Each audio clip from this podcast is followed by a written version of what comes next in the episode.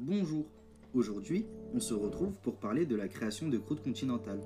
En terminale, nous avons étudié deux phénomènes de création de croûtes continentales la subduction et la collision. Tout d'abord, qu'est-ce que la croûte continentale? La croûte continentale constitue, avec la croûte océanique, la couche supérieure de la lithosphère. La lithosphère est l'enveloppe rigide de la surface de la Terre qui repose au-dessus de l'asténosphère, qui est moins rigide. La profondeur d'une croûte continentale varie entre 30 km et 70 km sous une chaîne de montagnes. Pour le phénomène de subduction, il a lieu lorsque la croûte océanique a assez vieilli et que sa température s'est refroidie, tandis que son épaisseur et sa densité ont augmenté. Sa densité finit par devenir supérieure à celle du manteau asténosphérique, ce qui conduit à son plongement dans le manteau. Les roches de la croûte océanique, notamment les gabbros, sont alors soumises continuellement à des températures et pressions toujours plus grandes lors de son enfoncement. Les gabbros subissent alors un métamorphisme, c'est la transformation à cause des niveaux de température et pression plus élevés. Les gabbros deviennent d'abord des schistes verts, ensuite des schistes bleus et enfin des éclogites. Toutes ces roches sont des métagabbros. Dû à la transformation métamorphique des gabbros, il va y avoir libération d'eau en profondeur, ce qui va abaisser la température de fusion des roches du manteau, les péridotites. Il va alors y avoir fusion partielle des roches du manteau, ce qui va créer du magma.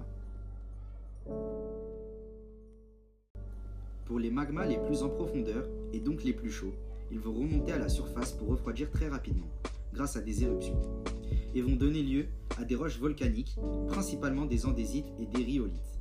Pour les magmas qui ne peuvent pas regagner la surface, ils vont peu à peu s'y rendre sans jamais l'atteindre, et cristalliseront alors en profondeur lentement, créant alors des roches plutoniques, en particulier les granitoïdes.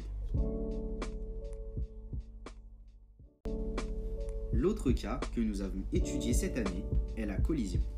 La collision a lieu lorsqu'un océan qui se trouvait entre deux croûtes continentales disparaît. Il y a alors des mouvements de convergence et des forces compressives importantes. Deux lithosphères continentales se rencontrent à cause des mouvements de convergence. Il n'y a pas de subduction car la densité des roches est plus faible que celle du manteau. Il va alors y avoir un raccourcissement et un épaississement de la croûte continentale qui va se compresser.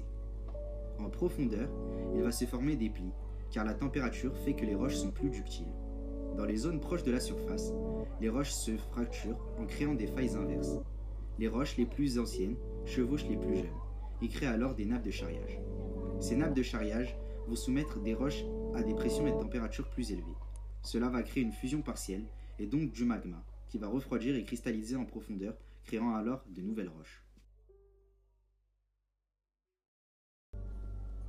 C'est ce que l'on appelle l'anatexie crustale.